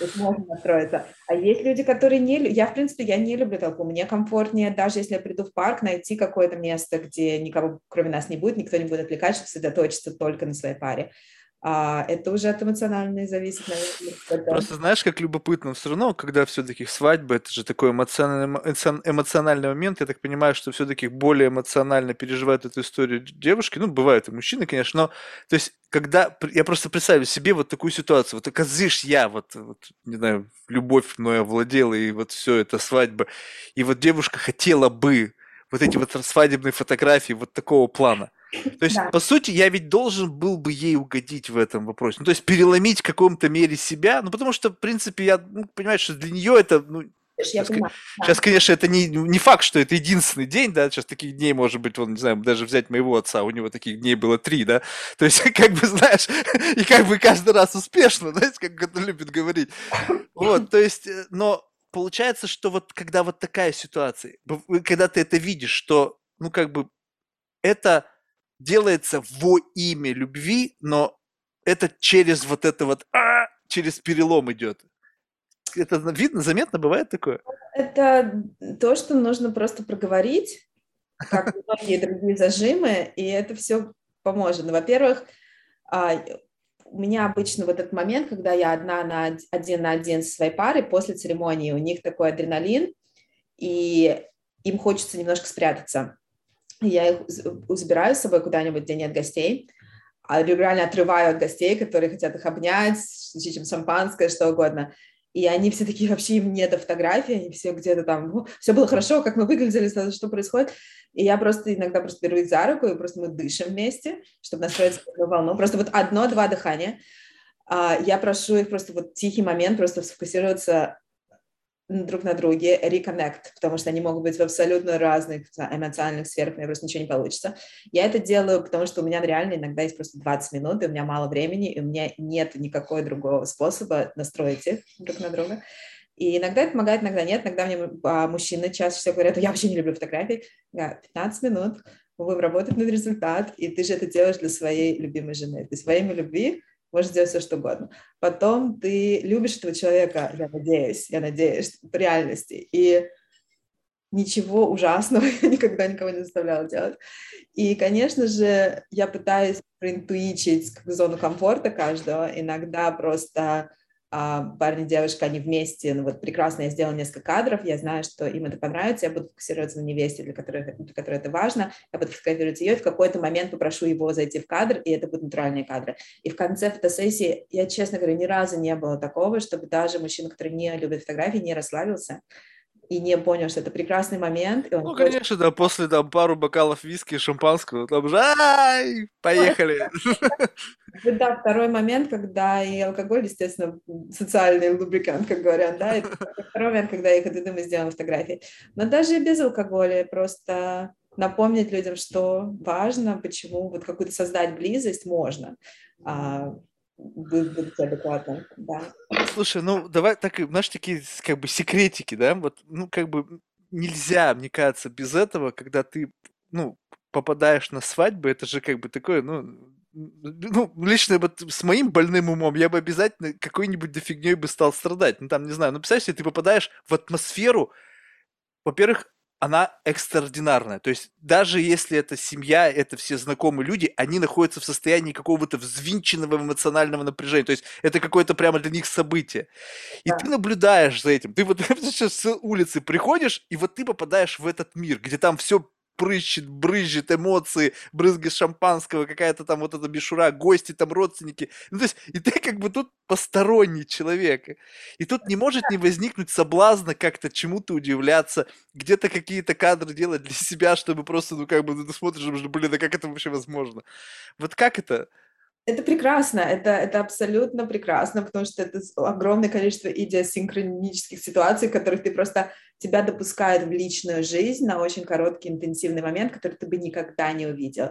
И это не только свадьба, это и семейные, это любые фотосессии. Это я снимала журналы для шеф-поваров, а для журнала, и я попадала на кухни, где просто брыжут эмоции, потому что все должно быть, быть сделано очень быстро. Я попадаю на свадьбы, где все расслабленные, где, или где все взвинчены, и ты человек, который никогда больше не может, не видел заранее, не увидел этих людей, но твоя камера дает тебе этот пропуск. Это просто как магическое такое uh-huh, uh-huh. в твоих руках, и ты можешь быть практически везде. И это удивительно. Я до сих пор иногда себя считаю, такая, я просто не представляю, что это вообще возможно, что я могу быть в этих ситуациях. Иногда это может травмироваться. То есть нужно, нужно быть адекватным. Иногда, ну я, я, я, я очень уважаю всех клиентов, я никогда не буду фотографировать. А... Не, ну я условно, я же не сказал, да. что ты из какой-то корысти или злого умысла. Ну просто как бы вот ты умиляешь тем-нибудь или восхищаешься, либо да, безусловно, я вижу такие тенденции, как мама с папой общаются, как они друг друга поддерживают перед свадьбой, как они волнуются, как кому-то, может быть, нужно 100 грамм, чтобы для храбрости, как невеста нервничает, и это удивительно, вот эти вот именно силы семьи или какие-то недочеты, они очень, как бы человек в кризисе себя проявляет. И я тоже человек, который должен как бы это все двигать, чтобы было хорошо, и отойти, э, и, и смотреть со стороны на это. Но это, это да, это для меня лично, конечно, наверное, тоже причина, почему я люблю то, что я делаю. то, что я попадаю в такие ситуации. Это я Слушай, очень... а мышца какая-то вот прокачалась, ты, ты можешь сейчас видеть, вот, ну, то есть, у меня такое ощущение, что многие люди, они не видят вот эмоционального подтекста, ну, то есть, общаются с человеком, и такое ощущение, что, ну, то есть, вот в момент общения же важно понимать вот эту вот какую-то химию, да, которая происходит. И иногда бывает так, что люди как бы общаются, они не понимают, что где-то они могут человека обижать, где-то они могут не чувствовать боль. Ну, то есть какая-то, не знаю, сейчас называют это эмпатия, да, какое-то некое шестое чувство, да, что-то как бы эмоциональный контекст понимать. Вот, но когда ты сфокусирован, то ты, понимаешь, когда ты, это знаешь, как ты какой-то бенчмарк. Если ты его уловила, значит, в следующий раз ты его обязательно увидишь. Когда ты видишь этот вот этот бенчмарк, когда ты зафичатлела ту или иную эмоцию много-много раз, то ты теперь смотришь на человека и, опа, у него сейчас это. Mm-hmm. Какое-то, не знаю, сочетание глаз, губ, кончиков, не знаю, поза. И ты понимаешь, человек сейчас плюс-минус в этом состоянии. Вот в обычной жизни теперь тебе удается так читать людей? Или это какая-то, я сейчас нафантазировал, и это какая-то уже такая фантастика? Но вообще, мне кажется, атрибут хорошего фотографа это вот именно вот эта эмпатия, которая врожденная, и это что-то, что либо есть, либо нет. И сейчас есть книги об этом, то есть это можно в себе развить, можно стать более чувствительным к другим людям, но мне кажется, мне моему брату тоже, у нас в семье как-то так все, что нам, мне повезло с этим вырасти. То есть даже если бы у меня никогда не было фотографии, у меня вообще бизнес предыдущей жизни у меня было очень а, много опыта а, провождения договоров с людьми, то есть таких сделок, сделок. Это тот же самый мускул, это понимание эмоционального настроя твоего а, оппонента или человека, с которым ты общаешься. Это а, да, где он находится, а, рамки дозволенного, что можно сказать, что нельзя сказать, как сказать, какой там голос использовать и как вообще что происходит. Это жутко важно во всем общении, это убер архи важно в фотографии, а, и, безусловно, это прокачивается, наверное, все больше и больше. Это, ну да, управление собой, понимание, что ты можешь равновесить или вывести из равновесия другого человека, и это ответственность, а, которая фотографии вообще жутко важна, потому что если ты его вывел из себя, он для тебя закрыт, у тебя ничего не получится. То есть тебе нужно быть открытым, чтобы другой человек был для тебя тоже открытым. И это рулит как бы тем, что ты делаешь в своей жизни. Ты не можешь прийти не выспавшийся, ты не можешь прийти усталый, ты не можешь прийти эмоционально усталый из другой фотосессии. Тебе нужно в свое время, мне лично нужно хотя бы какое-то вот время для себя пойти сидеть, выпить кофе, ни с кем не разговаривать. Если у тебя там сейчас проблемы с мужем или с мамой, и на тебя сейчас накричат, ты просто не можешь позволить этому случиться, потому что тебе нужно прийти открытым, потому что ты, скорее всего, придешь в убер насыщенную эмоциональную атмосферу, и она на меня повлияет, мне нужно ее пропустить через себя, понять эту динамику и отдать ее им в виде кадров, то есть тут много психологических аспектов, и я это обожаю, я очень это люблю. То есть еще зависит от того, как на тебя это повлияло, это отобразится на твоих фотографиях. То есть э, э, все фотографии, они пропитаны тем эмоциональным подтекстом, который ты ощутила в момент погружения в эту атмосферу. Абсолютно, абсолютно точно. Я могу прийти с какой-то идеей, я всегда прихожу, чтобы рассказать какую-то историю. Мне ну, нравятся очень тихие моменты между мамой и папой или между папой и невестой. Мне всегда хочется их там посадить куда-нибудь, чтобы они обнялись, и все было прекрасно. И я, я стараюсь делать такие кадры, а тут, может, ты приходишь, там просто вау, фейерверки все друг на друга кричат, и вообще просто у тебя не будет такой возможности. И в какой-то момент мне нужно либо их пошутить как-то удачно, чтобы папа обнял свою дочку, хотя он и хочет ее убить, или она хочет его убить, либо мне нужно найти способ запечатлеть вот эту историю. То есть тут уже как, мне уже нужно принять какое-то решение, как это будет. То есть творчество каждый раз, э, ну вообще, насколько часто ты удивляешься от самой себя? Вот, ну то есть, э, знаешь, иногда бывает так, что как-то люди говорят, вот такая рутина, однообразие. Вот кажется, что в твоей жизни рутины и однообразия нету. Но, но, но, но и сама себе ты, наверное, не перестаешь удивляться, когда вот раз, и вот это какая-то новая, какой-то вот ну, сложный такой эмоциональный импульс, и он тебя выводит на совершенно какое-то новое состояние. Можно включить диктатора, наверное, и говорить людям, что делать, тогда самому станет очень скучно. Но я а. человек, у меня очень много зависит от людей, и это может быть одна, наверное, та же съемка, но я буду просто пытаться найти контакт с этими людьми, для меня это будет абсолютно по-разному, и они меня будут какого-то направлять а, в другое эмоциональное русло, я что-то о себе новое узнаю, и они что-то от меня получат, то есть для меня это всегда интересно, это всегда какой-то сюрприз. Слушай, ну вот ты сейчас говоришь с позиции, что ты очень чувствительна к людям, ты пытаешься с ними взаимодействовать, пытаешься впитывать их эмоции. Я не знаю, сейчас я опять абсолютно не знаю, я оперируюсь на художественную литературу, да, то есть буквально, может быть, на художественный даже фильм, даже в меньшей степени документальный. И вот таких великих фотографов всегда в кино представляют такими одиозными. Как бы типа вообще заткнитесь, идите все нахер, будет либо так, как я сказал, либо не будет никак. Вот это что? Это эволюция фотографа? То есть, может быть, и когда-то ты такой станешь, если ты там вознесешься на пьедестал, и ты там пришла куда-то, и там ты что-то там с кем-то разговаривать, не, ребята, будет вот сегодня так, я проснулась с таким настроением, сегодня будет трэш. И поехали. Я ассистировала фотографом, и я была в ситуации, где такое эго фотографа, конечно, влия... давлело над всем происходящим. И я думаю, что каждому свое. Некоторым так комфортнее снимать, и некоторым у таких фотографов комфортнее сниматься, а мне по-другому. И мне кажется, и то, и все имеет место быть. Я знаю вообще фотографов, которые создают замечательные работы, и они слова не говорят людям, которые, с которыми они работают, они просто вот очень тихо-тихо делают что-то свое, и я не знаю, как бы сколько, как это работает, но у них получаются прекрасные кадры. Я, наверное, где-то посередине, я, я есть моменты диктатуры, есть моменты, когда мне нужно сказать, а, как оно будет. И опять же, это поддержка во время фотосессии, это, это как танец. Тебе нужно поддерживать людей, которых ты фотографируешь. Если ты замолкаешь, многим становится некомфортно, они закрываются. Если ты вообще как бы... Или если ты говоришь им точно, что делать, они тоже чувствуют себя, как бы теряют свою личность. И для меня это момент коллаборации, для меня это как бы самый здоровый процесс. И это чисто лично, потому что для меня это психологически работает. То есть, конечно, я на них настраиваю. Для кого-то это может быть по-другому. Поэтому я считаю, что прекрасно, что есть столько фотографов, что есть весь спектрум возможностей, и каждый найдет свою, свой какой-то контакт. Слушай, вот если смотреть, вот, допустим, в точке ноль, когда ты только начала этим заниматься, и сейчас, вот как вот внутренняя эволюция прошла? Ты как, вот не, не на профессиональном уровне, потому что это как бы must have, да, то есть надо понимать, что по мере роста ты должна наращивать эту профессиональную мышцу. Но вот именно с, с, сам процесс твоего осознания того, что ты делаешь, поменялся? Безусловно, меняется, наверное, с каждым проектом, и я просто понимаю, что еще расти и расти. И, и, и... А, а что ориентиры являются? Вот, ну, то есть, вот ориентиры это чьи-то работы, или, которые тебе нравятся, и ты понимаешь, что ты до этого уровня не дотягиваешь?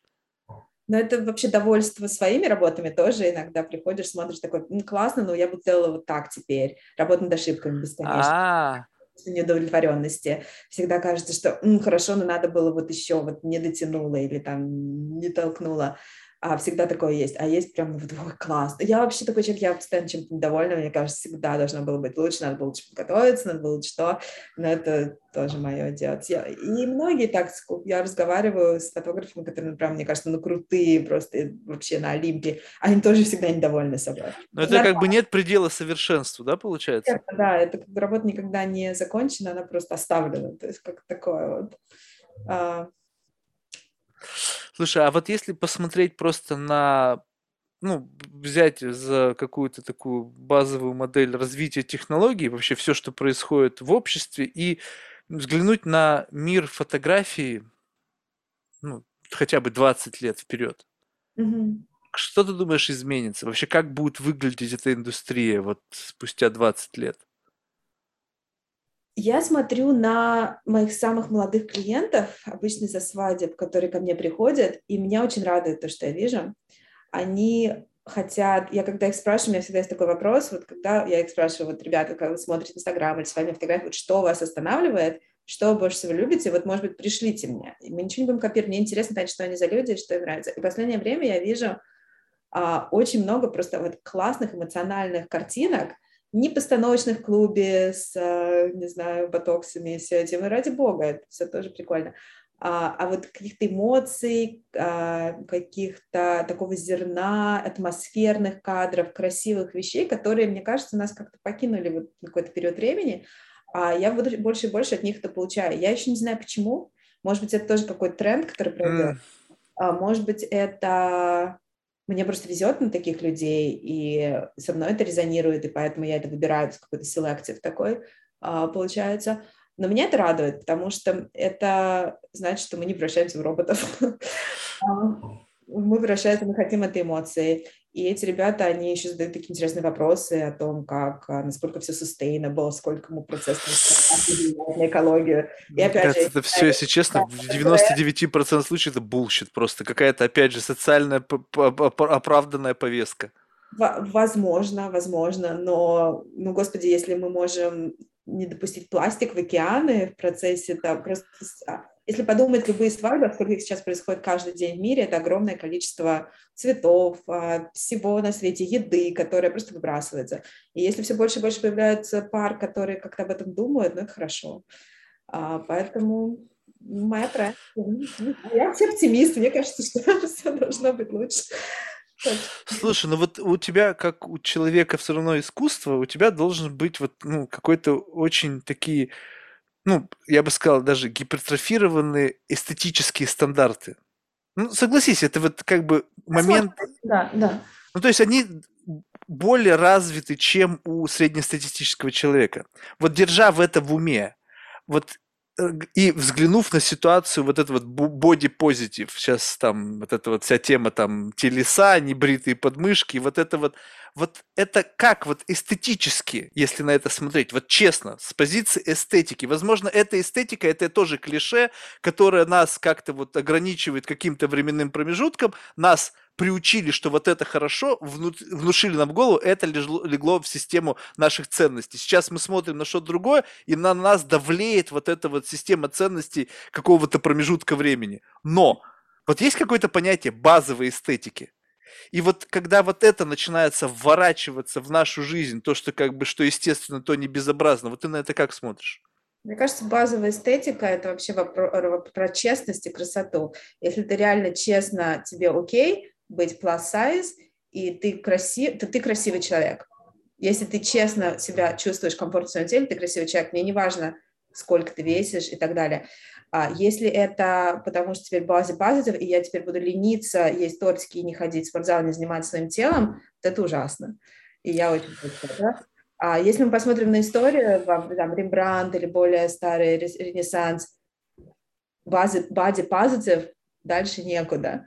А потом красота, как бы критерий красоты, да, поменялся, и у нас в последнее время... Там просто жрали все, все были толстые, поэтому рисовали тех, кто были. А, как правило, позволить это могли себе люди богатые. Они с утра до вечера жрали и спаривались, больше ничего не делали. Вот они все такие выглядят. Ну, по позволил тебе бедный крестьянин, чтобы его Рембрандт нарисовал. Да, блин, у него всем, всей деревни бы денег они не насобирали. Они там, наверное, вот такусенькие были, худенькие все, бедные. Ну, красивые же были, тем не менее, сейчас, в принципе, сколько красивых.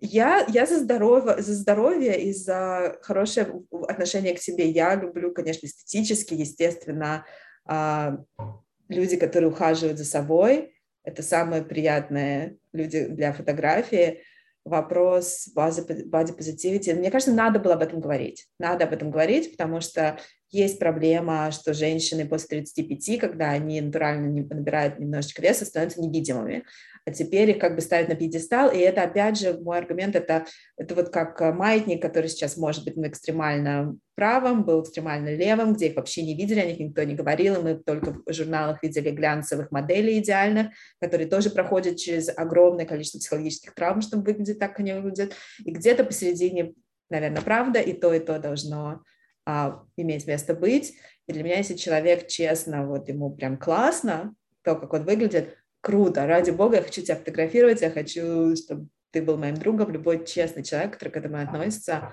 прекрасно, это замечательно. Хм.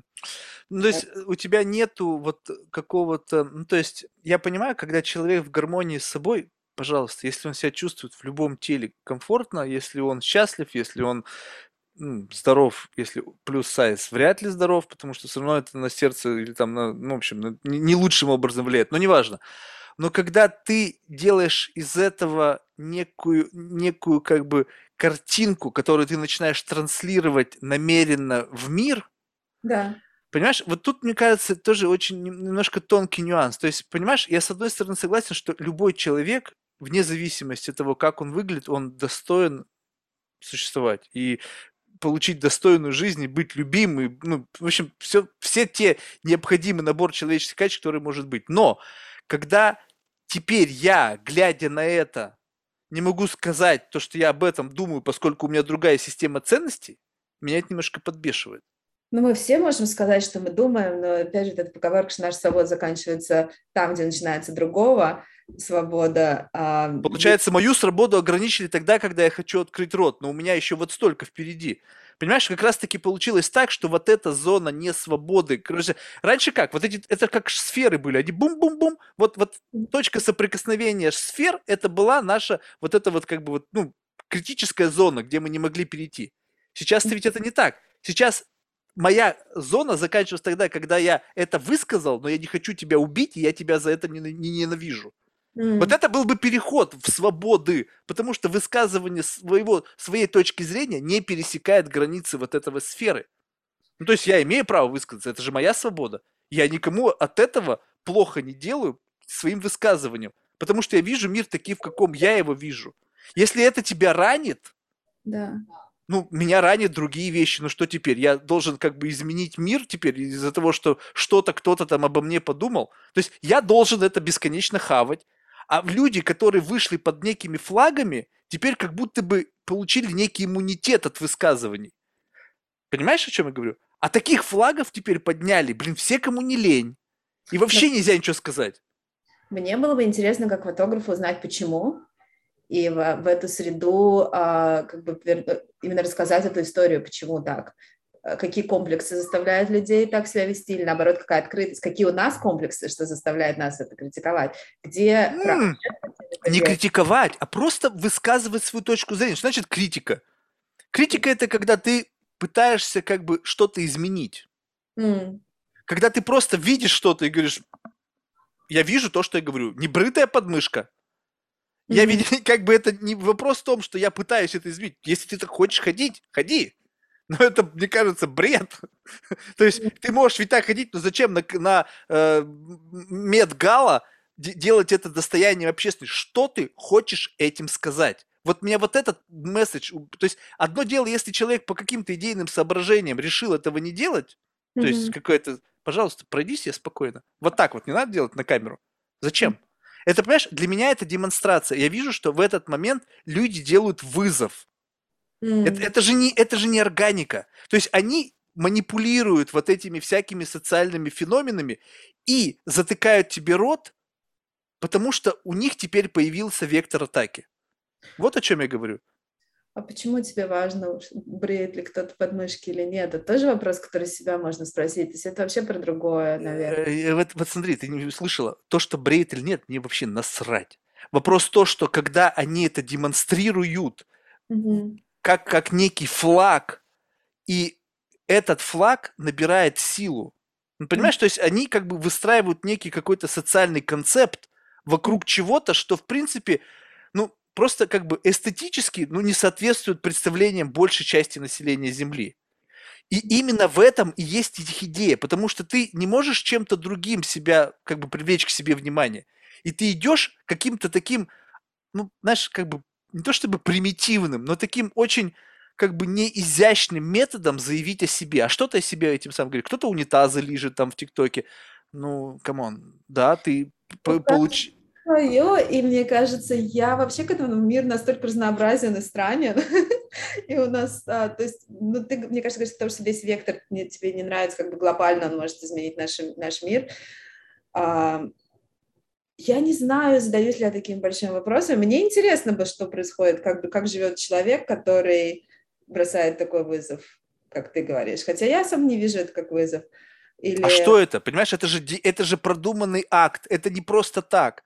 Ну, то есть человек изначально шел и эту идею выдерживал в своей голове. Это же была поза. Она была отрежиссирована в ожидании э, какого-то ауткама из этого. Там уже, наверное, было проанализировало, какие социальные очки это принесет. Это, это не было какое-то спонтанное. Это не подсняли, когда там кто-то как-то там сбоку там криво-косо там сделал снимок. Дико интересно, потому что мы начали разговор о том, что ты привел, привел пример девушек, которые все выглядят с ботоксом в клубе, сидят и фотографируются 20 минут, им клуб не интересен, им интересно, как они выглядят. А заканчиваем мы разговор такими людьми, которые вообще не хотят соответствовать этому, они делают провокации. Правильно, и это Провокация. интересно. Это дико интересно для меня, как для фотографа, что существует спектр таких разных людей, мы никогда вообще меня не будет проблем быть вдохновленной и заинтересованной, потому что мне честно, первично для меня, мне интересно, что происходит в голове и в душе вот этого человека, и того, и другого, наверное, нежели вот зачем они все это делают и глобально, потому что поняв мотивацию, мы можем понять другого человека, и мир будет меняться гораздо более органически и нормально, если мы поймем мотивацию и девушек, которые фотографируются в клубе 20 минут, и девушек, которые не бреют подмышки, идут на красную дорожку с этим. И ну, блин, это же классно, это то, почему мы здесь живем, это мир, который полон контра... как несоответствий. И вот это то, почему мне нравится быть фотографом, потому что камера меня может привести и в клуб, и на красную дорожку, абсолютно разные вещи. И это все равно про человека, про конфликты, которые у нас внутри, и ну, про жизнь, про разную странную жизнь.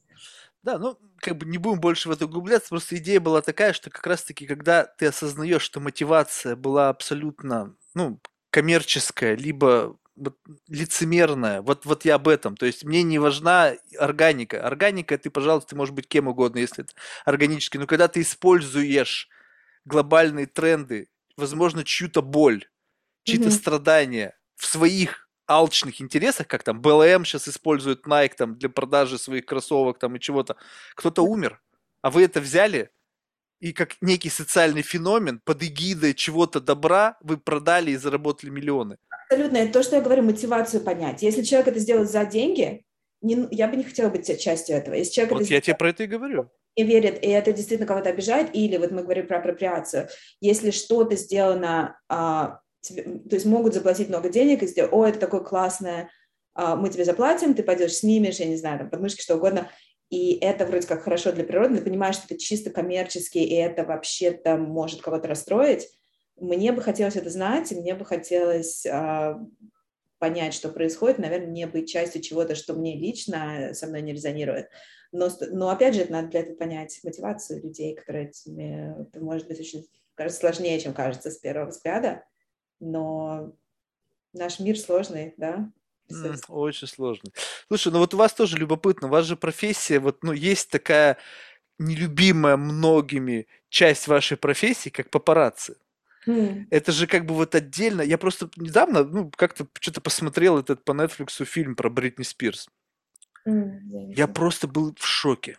Вот, ну, я не знаю, я осознавал прекрасно, да, что вот есть какие-то люди, которые как магниты привлекают там, ну, как, пускай не селебритис, но там просто был абсурд. Ну, там да.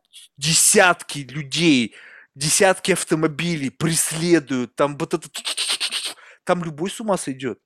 Ну, ну, то есть, вот, вот, вот, вот, а что это? Вот как ты, находясь как бы внутри вот большой профессии, скажем так, фотографа, да, есть mm-hmm. подпрофессии, да, там, не знаю, свадебный фотограф, фотограф интернет, папарацци, фотограф трупов, ну, в общем, разные фотографы, да, вот такой тоже спектр разнообразный. Вот mm-hmm. это что? Это просто бизнес, либо в нем тоже есть элемент какого-то творчества? Мне кажется, это чисто... Я, у меня нет опыта. Не, ну я не говорю, что у тебя опыт, если просто все равно какой-то, ты чувствуешь это, но это есть. Наверное, бизнес — это какой-то адреналин, а, потому что тебе нужно как охота, да, ты должен поймать кого-то, человека. Я, честно, я не знаю, как это чувствуется. А, вообще любое вот это нарушение границ другого человека для меня неприемлемо. Я бы не, я бы не смогла так работать.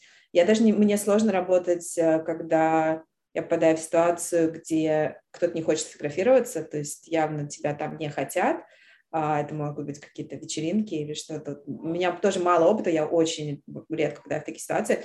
А, мне кажется, это обесценивает мою профессию, вообще как бы весь смысл происходящего. Если нету контакта между мной и человеком, который фотографирую, мне, у меня нет интереса это делать. Mm. Ну, ты вот, вот в своей профессии нашла какое-то душевное вот равновесие. Ну, то есть, вот знаешь, как бы, может быть, это глупо, так наивно из моих уст знаешь, вот как бы ощущение счастья, вот эти вот миги, вот миг счастья пролетает, и как часто? То есть, вот Безусловно, это, наверное, то, почему я так люблю это делать. Это элемент сюрприза, что я всегда пытаюсь, ну, не всегда, конечно, очень часто я прихожу со съемок, я иду на них устала, я иду на них, может быть, с другой съемки, мне кажется, ой, я уже все знаю, что произойдет, и я прихожу, и сюрприз, какой-то прекрасный человек, какая-то интересная ситуация, какое-то что-то новое, и получается какая-то магия. То есть ты же не можешь предсказать, как это будет. И это, это, это, это очень часто происходит, и поэтому я очень люблю то, что я делаю. Да, абсолютно. Супер, Инна. Ну, мне было очень интересно. Знаешь, у меня какая цель всегда. То есть представь себе, что, ну вот, если бы ты могла попытаться прочувствовать вот на каком-то своем уровне вот то, чем занимается человек. То есть вот взять и вычленить какую-то... Понятно, что мелко копнуть. То есть не, не, не побывав в твоей шкуре, ну сложно представить, что ты действительно чувствуешь. Но, по крайней мере, попытаться зацепить и вот максимально за счет вот какой-то там эмпатии на себя это одеть и понять, а как бы ты в этой ситуации оказался, да? То есть это попытка пережить как можно больше разных ситуаций в целью просто понять, почему люди этим занимаются, что они в этом находят. Это, мне кажется, очень любопытно. Такое, знаешь, какое-то странное хобби я в себе открыл, знаешь, такое какое-то копание. Но это просто прекрасно, когда вот ты смотришь на человека, и он искренне тебе говорит о том, что он находит вот что-то, причем, согласись, это ведь не, не всегда такие очевидные вещи. То есть вот какой-то эмоциональный подтекст. Кто-то ведь думает, возможно, не вникая в это, опять же, возможно, если бы не вникли, они бы это услышали, что кто-то приходит, у него в руках фотоаппарат, он знает, как он работает, и он просто фотографирует людей. И все. То есть это механическая работа, она несет, не несет в себе никакого там эмоционального подтекста, открытий, творчества, вот просто и все.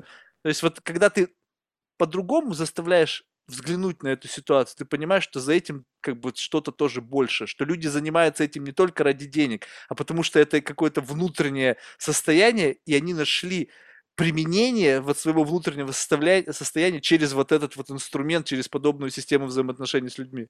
Безусловно, и поэтому для меня так важно найти людей, которые действительно это чувствуют, потому что если э, я приду ситуацию, которую ты описала в самом начале, где люди не ценят, что фотограф — это просто кто-то, кто документ, документалку какую-то делает кривые кадры, но никто не получит удовольствие от процесса, потому что, может быть, я буду заставлять их делать что-то, что будет выглядеть лучше, им это будет не в кайф, мне будет не в кайф их а, а, нежелание это делать, и как бы надо найти своего человека. И это поэтому я делаю консультации, интервью, пытаюсь как-то понять, что они хотят. Для меня лучше меньше, но качественнее.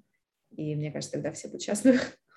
Супер, что ж, я желаю тебе успехов. Э, я просто, знаешь, любопытно, вот э, эта эволюция, то есть вот любопытно, куда это тебя проведет. Ну, то есть ты чувствуешь, что это как бы сейчас все же говорят, что жизнь, lifespan увеличился, да, что теперь можно несколько профессий. У тебя уже, насколько я понимаю, был разворот такой серьезный, что из одного, там, из бизнеса составляющей ты перешла в творчество. Вот сейчас чувствуется, что это то, с чем как бы вот, ну, будешь жить долго, либо это, опять же, какой-то промежуток твоей жизни, и не, есть вероятность, что будет какая-то трансформация во что-то новое. Может быть, уже что-то ощущается. Знаешь, кинематограф, там вот как-то проскальзывает что-то, нет? Очень надеюсь, что буду жить долго, и, безусловно, все еще будет меняться в плане того, что, наверное, жанры. А, я думаю, что кинематограф я не вижу себя, может быть, больше директор, потому что глаз постоянно развивается, и уже появляется больше опыта о том, как настраивать и работать. Технический аспект — это одно, это можно отдать другим людям какой-то визуальный аспект, это более мое. Я думаю, что все еще будет очень много раз меняться, а жизнь будет меняться, но мне очень на данный момент а, абсолютно нравится то, что я делаю. То есть нет никакого вот этого звоночков тревоги, которые были у меня в предыдущей жизни. То есть я, я уже понимаю, как оно может выглядеть для людей, которые находятся в карьере, которую они не чувствуют своей, а, честно и задавать себе вопросы. Нужно всегда проверять, что ты там, где ты хочешь быть, и пока как бы абсолютно комфортно. Посмотрим. Супер, спасибо. В завершении мы всех наших гостей просим рекомендовать кого-нибудь в качестве потенциального гостя. я могу подумать или... Ну, если сейчас что-то в голове всплывает, это самое лучшее, потому что подумать, ты представляешь, это уже все равно немножечко опять фильтры, начинаешь как-то вот это все выстраивать.